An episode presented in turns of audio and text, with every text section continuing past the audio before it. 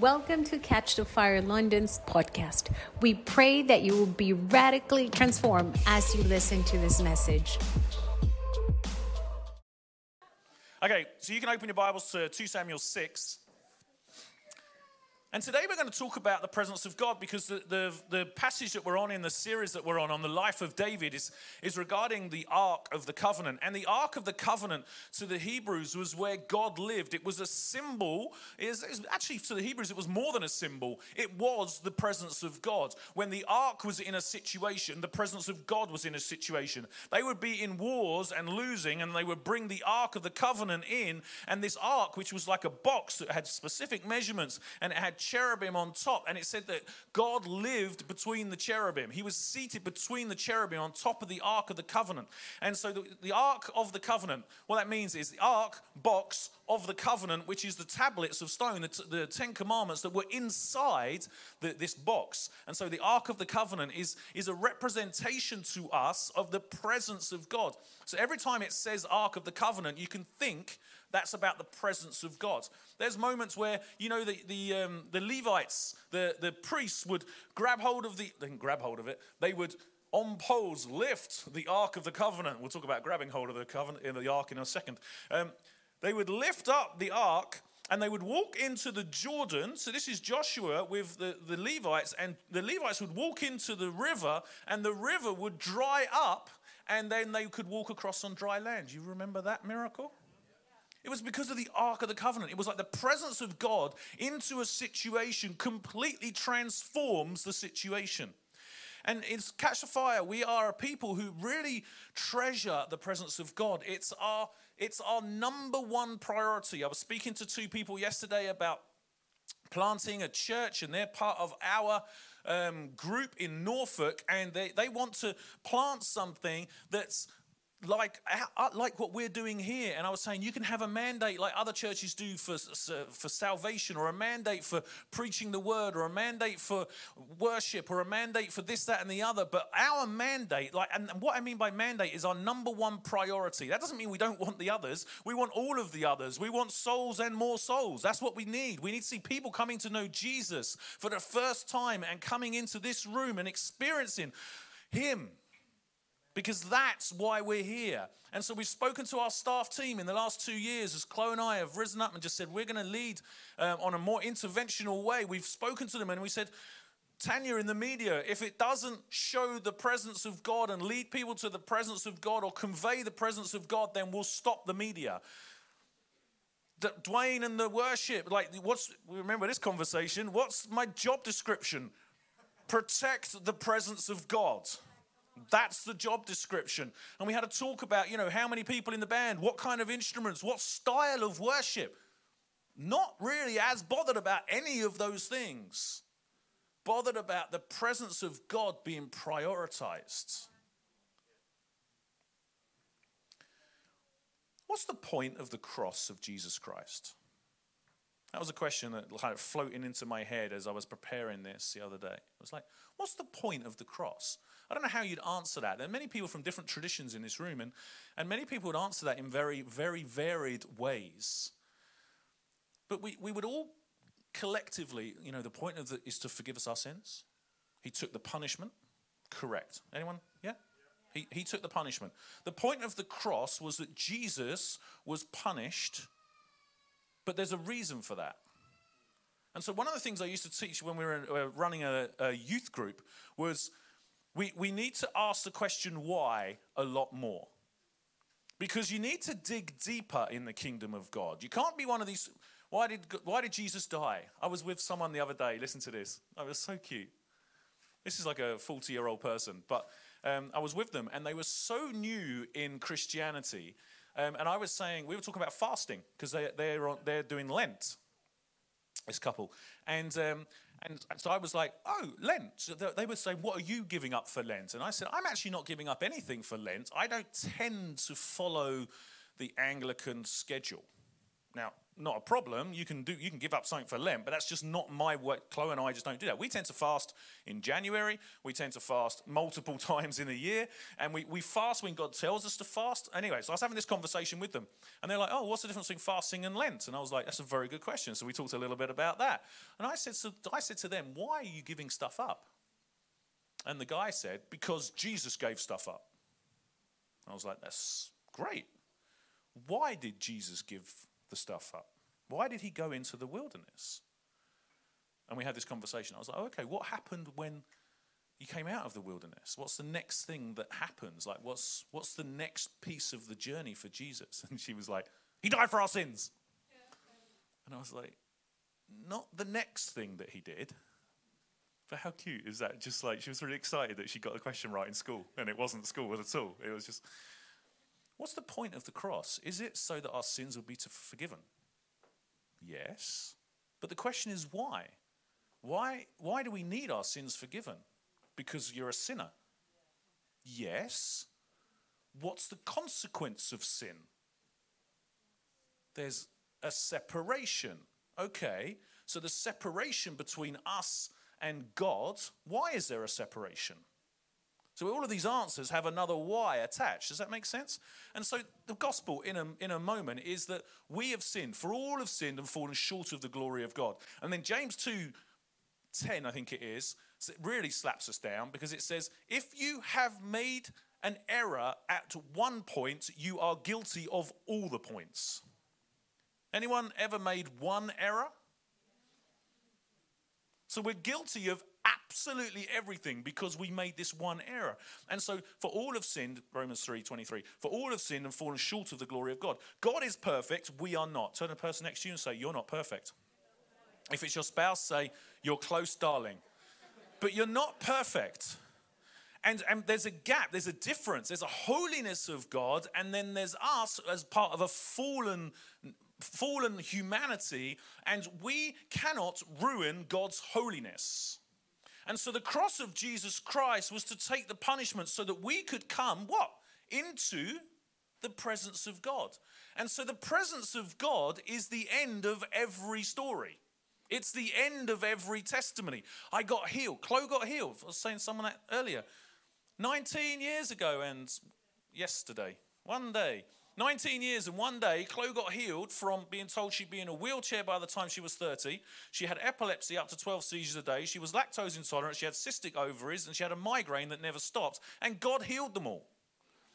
But that's not the end of the story. That's, that, that's amazing, but it's not the point of the cross of Jesus Christ. It's a benefit but it's not the reason Jesus died. Jesus didn't die so that Chloe could go skiing.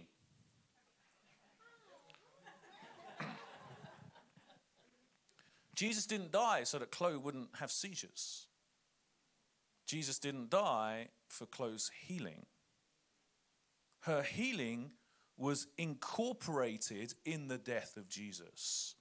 But that's not the reason that he went to the cross. The reason that he went to the cross is so that we could come with boldness, no less. Like, it's not even like, oh, I'm a worm and I'm coming into the presence of God and I'm so not worthy. We come with boldness. I don't even know what that looks like when you understand how holy He is and you understand that actually there is this is not boldness based on I've got confidence. I was going to walk into the presence of God because I am that good. No, it's not about our boldness, it's about boldness into why Jesus died so that we can rest on his death and the punishment that he took. And because of what he has done, we can be bold. Now, that's a slap down for the proud and the super humble. Because the proud who think they can come into the presence of God because they read the Bible this morning, no. But also for the humble crumble who are like, I'm not worthy, I'm not worthy, it's a slap down for that as well. Because it's nothing to do with you. The reason that the presence of God is even available to us has got nothing to do with you. It was because of you, as in the pride set because of the prize set before him, Jesus endured the cross. Because of the prize, what's the prize? The prize is exactly what we're talking about. The prize is us having an ability, an intimacy, a communion with God, the ability to come into His presence, the ability to know Him, to listen to Him, to speak to Him, to hear from Him. That communion, that moment of coming together with God, that was what was put before Christ, and He endured the cross so that that moment could happen. It was to forgive you of your sins. It was so that he could take the punishment. But there's a reason that your sins needed forgiving. You're a sinner. But there's a reason that your sins needed forgiving. And that was so that it could part the way. The sins would be out of the way. There would be no separation. And then because of him, we can come boldly. But boldness is so dripping with gratitude. It's so dripping with humility. And I don't even know what that looks like. How does boldness and humility come together in an action that says, I'm not worthy, but I'm coming? And I'm not going to be humble crumble. And I'm not, I'm just like, I've got a thing this morning. It's like, we've got to get rid of false humility. But at the same time, the opposite of false humility is equally as stupid. Thinking that you deserve it. You're no longer unworthy, but you're definitely not worthy because of you. And in that place, we can come with boldness, knowing that actually it's not because I read the Bible or it's not going to be stopped by the fact that I had a bad day yesterday. My goodness this morning and my badness yesterday have no relevance about my experience of the presence of God. Because it all rests on Him. But there is a key here in 2 Samuel 6. I'm just going to run through it because we don't have time to read through the whole lot, but I really advise that you go for it. So in 2 Samuel 5, so the story is David is anointed king over Israel. David comes up to Jerusalem. He occupies Jerusalem. He has a conflict with the, palace, uh, with, with the Philistines. And he says, Should I go up to march against them? Will you hand them over to me? March up, for I will indeed. I don't know if, Jesus, if the Lord speaks like that, but march up, for I will indeed hand the Philistines over to you. So David marched up. Then they came back again a bit later. He said, Should I march up? Don't march up. Instead, circle around behind them. So, this is it. So, David is king. He's been anointed king. He's taken ownership over Jerusalem. He started to fortify Jerusalem. He's living in Jerusalem and he's starting to win some battles. And he's winning battles in the right ways because he's not just repeating the same thing that happened last week that helped us get into worship. He's not repeating the same preach because that worked last time. He's not saying the same words in inner healing because that got me breakthrough last time. He's not making a mantra out of anything. He's not repeating. He's going to God and saying, What do you want me to do this time? And so there's something, there's a key there. Let's not talk about that though. And so, in that context, where he's actually succeeding, not just in battles, he's succeeding in being a son of God. He's, he's succeeding in his relationship with the Father. He assembled all the best men in Israel, verse 1, 30,000 in number. And they went to Judah to bring up the ark of God, which is called by the name of the Lord of hosts, who sits enthroned between the cherubim that are on it. There was something, and here's what I, I, felt there were some people here who are really successful in what you're doing. You're really successful in your relationships. You're really successful in business. You're really successful. It's all going well. And it's not that there's, there's a problem. You're doing really good things in the kingdom of God. It's just I felt that there was a key here, just in the first couple of verses of chapter 6, that just said, His presence, His presence, His presence is still really important. Even though David was succeeding, he knew it wasn't complete. He knew it wasn't right. He knew there was something more, and the more was the Ark of the Covenant. The more was the presence of God.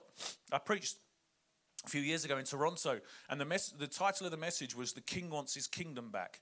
And the point of the message was that there's a lot of people doing stuff in the kingdom of God, but they've forgotten Him.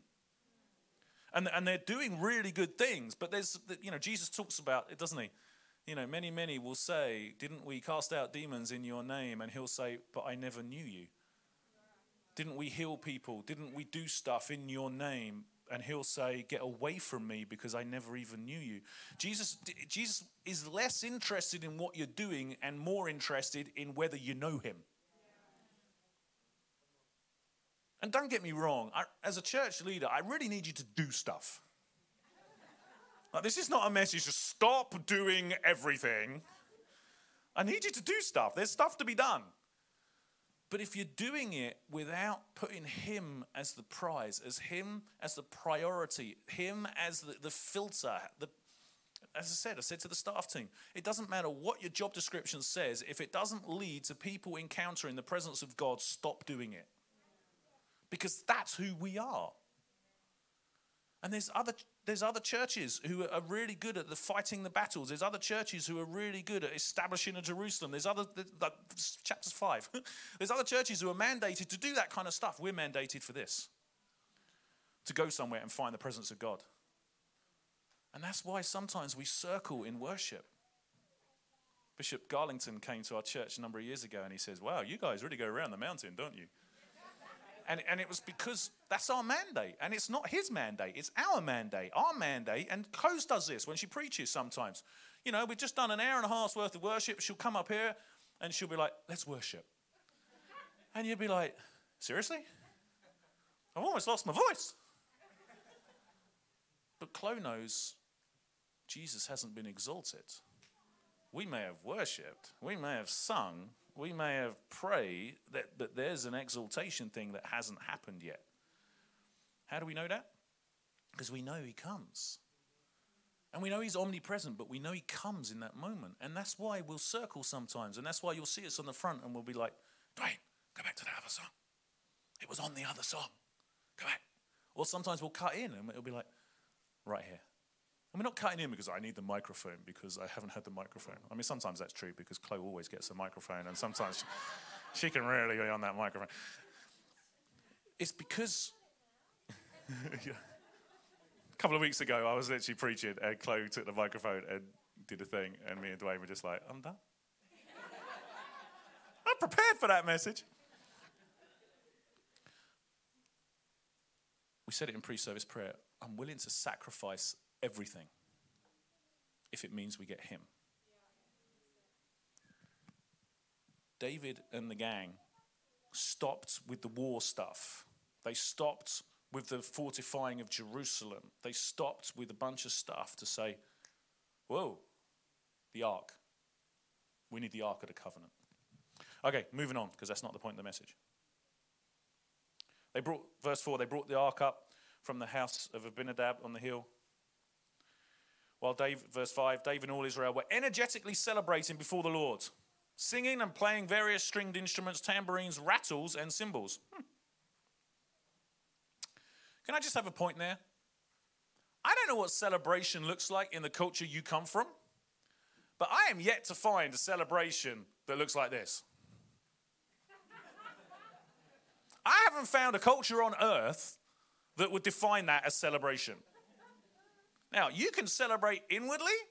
I still haven't found a culture on earth that would accept that as a celebration. As celebration. And so sometimes, if your demeanor is quiet, and we used to have this conversation in lead team many years ago, we had repeated conversations about what should the leadership team look like during worship. I don't care what you look like, but celebration sounds like something.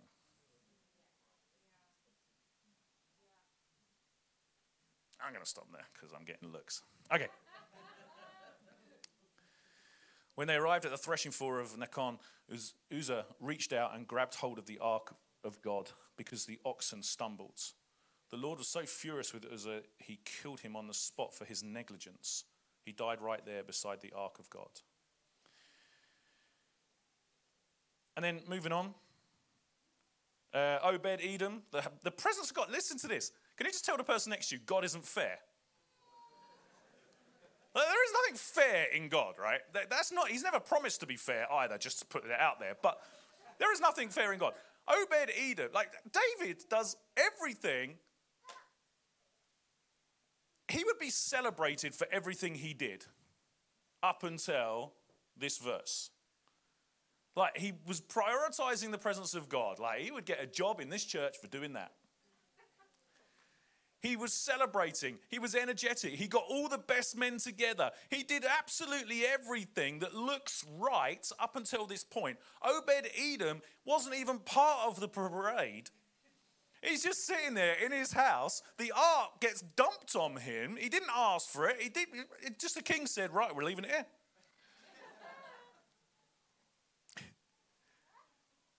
David was told, verse 12, the Lord had blessed the family of Obed Edom and everything he owns because the ark of God.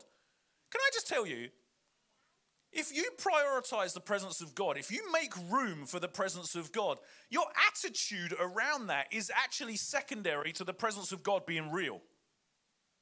And you will be blessed. Whether you like it or not, you will be blessed when you prioritize the presence of God, when you make room for the presence of God, when you make a place for the presence of God. Now, Obed Edom was kind of forced to, but he still had a place where the Ark of the Covenant was there. And because of the ark being there, he never asked for it. He never did anything before or after that we're aware of that made him worthy of the blessing, other than he had a place. I've said so many times in impartation if you're not willing to make room in your diary and you've heard me bang on about that. Your diary. Your diary. If you're not willing to make room, that's the online crew. Your diary. If you're not willing to make room in your life for the presence of God, you are not prioritizing the presence of God. and then moving on. Uh, so they went and got, so David went and joyfully brought the ark of God, end of verse 12, from the house of Obed Edom to the city of David. Those who carried the ark of the Lord took six steps, and then David sacrificed. Everyone say sacrifice. An ox and a fatling calf. Now, David, wearing a linen ephod, was dancing with all his strength before the Lord. Now, we already know that he did that last time. So it's not about David's attitude here.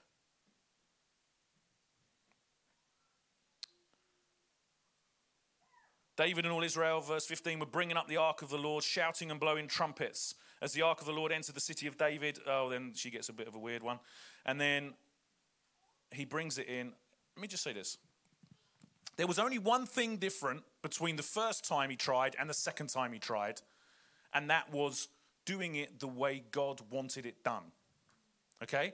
He did, he was energetic, he had people there, there was a whole bunch of stuff, but there was, everyone say sacrifice, there was sacrifice and there was doing it the way God has said it needs to be done.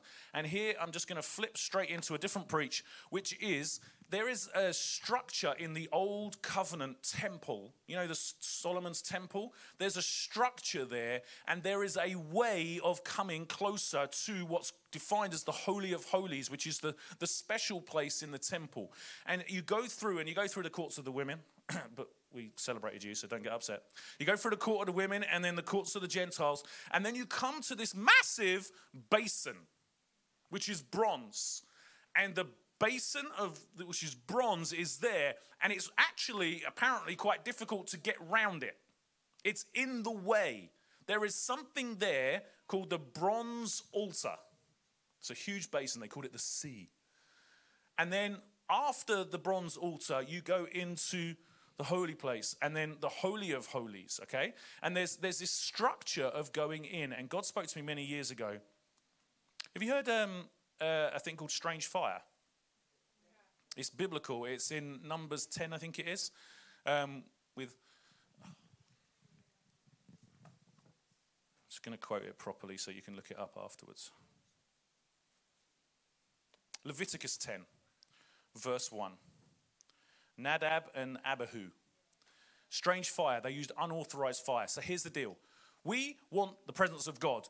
We'll do anything and we'll cut anything from the schedule so that the presence of God happens. But, and there is a huge but, we have to do it right. the confidence that we come in and the boldness which we come into the presence of God has to be legitimate.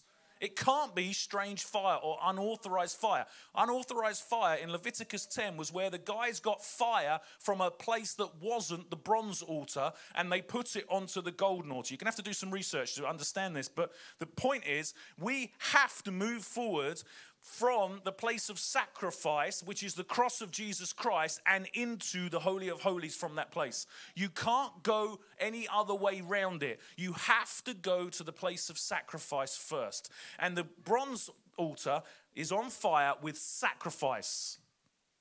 It's the way God has ordained it. The sacrifice comes first. And that was what Jesus, he said, he, he, he drank the cup of wrath on the cross.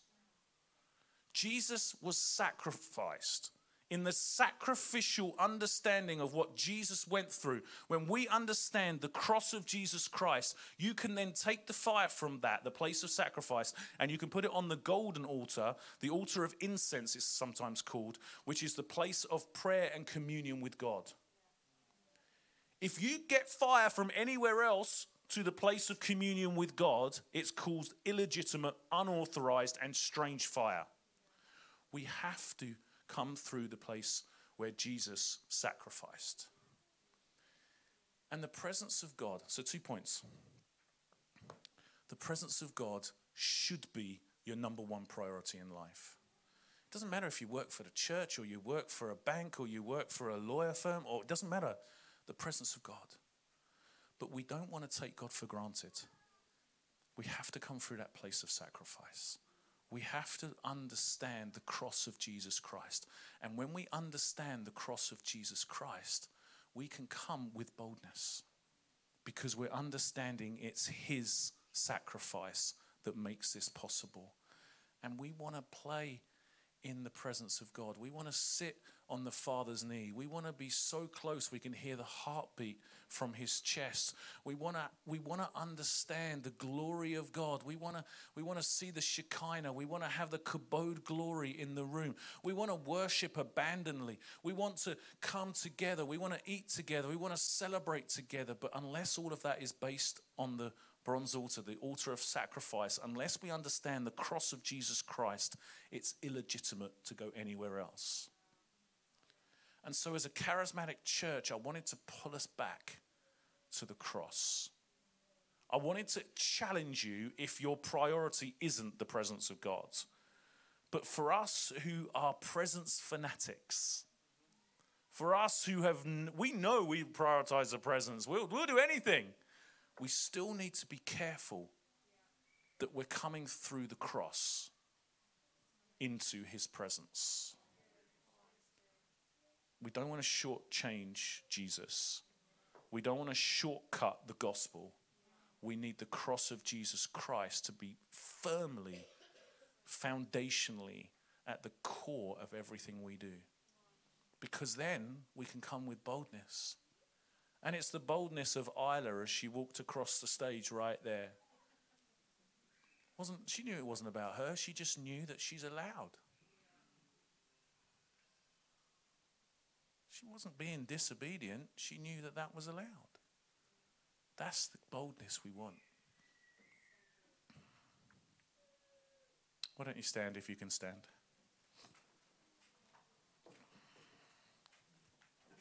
I'm going to invite you to stand at home as well. We're going to just spend two minutes and then we're going to pray for everyone in the room.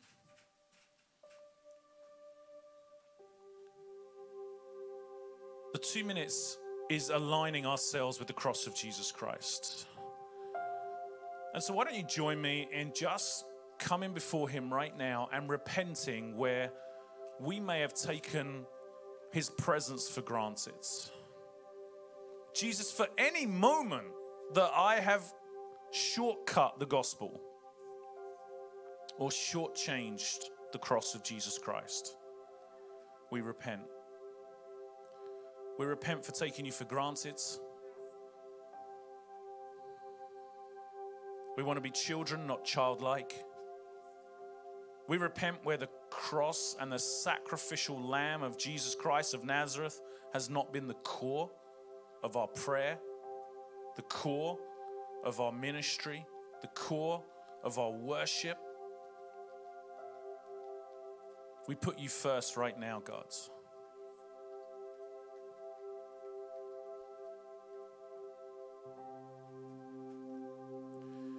And Jesus, we repent where your presence has not been our priority. Where food has been our priority, where money has been our priority, where relationships have been our priority, where work has been our priority, where for some of us survival has been our priority, or the swirl around us has been our priority. We repent where the pain in our hearts or the pain in our bodies has taken our focus. We repent where anything has come between us and you. And we ask God right now that you would forgive us.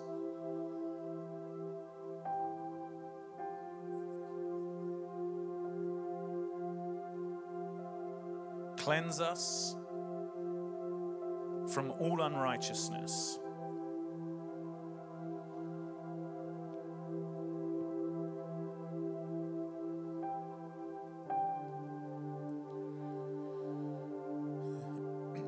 And I just asked, I just heard the Holy Spirit ask to ask you, what would your family look like if the presence of God was your highest priority?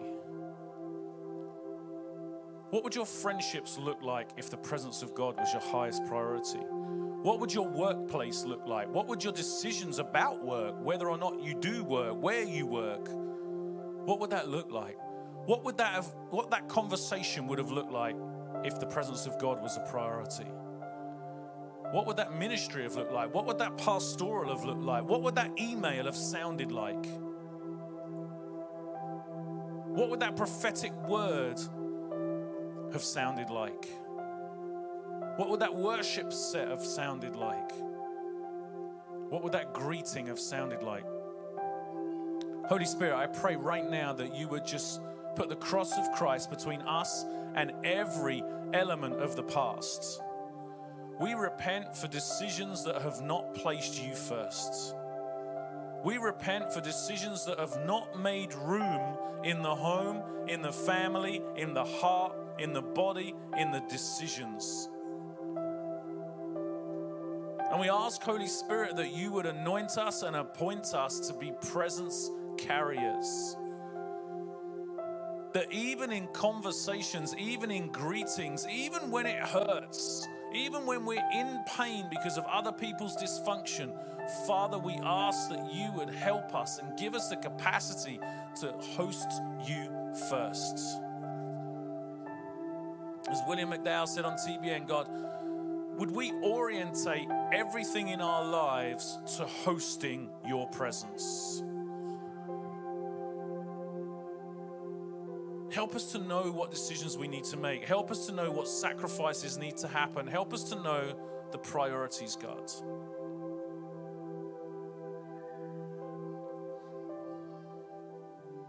Let me speak this over you.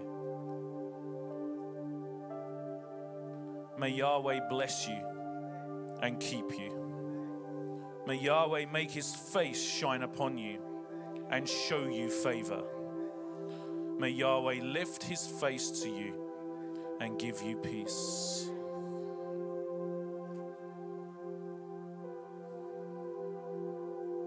I'm going to say it again. May Yahweh bless you and keep you.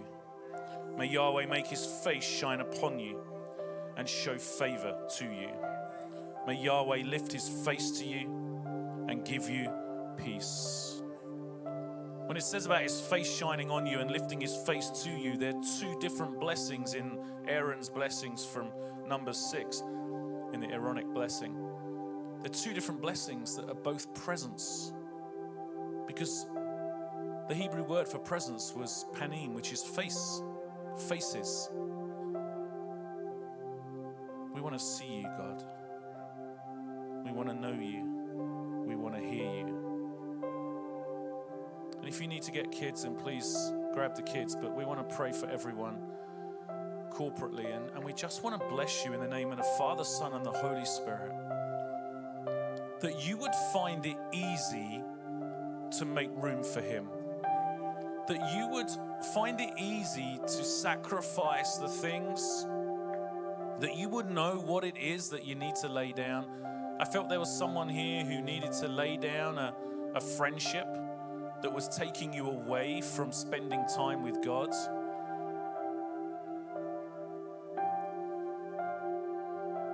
I felt there was someone who's listening who the need for having children has taken over your communion with God.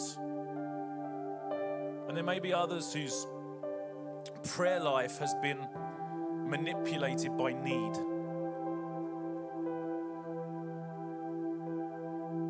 That you've forgotten to know Him before you ask from Him. Father, would you anoint all of us right now with the result of that Aaronic blessing? That your face would shine upon us, that your face would be lifted up to us. We want to see your face. I want to see your face.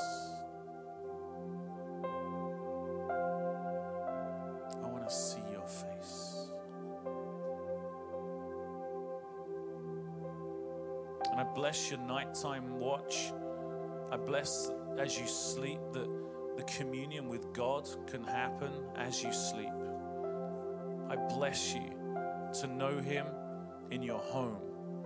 I bless you to know Him in the fun times. And I bless you to know Him when you wake up and when you sleep.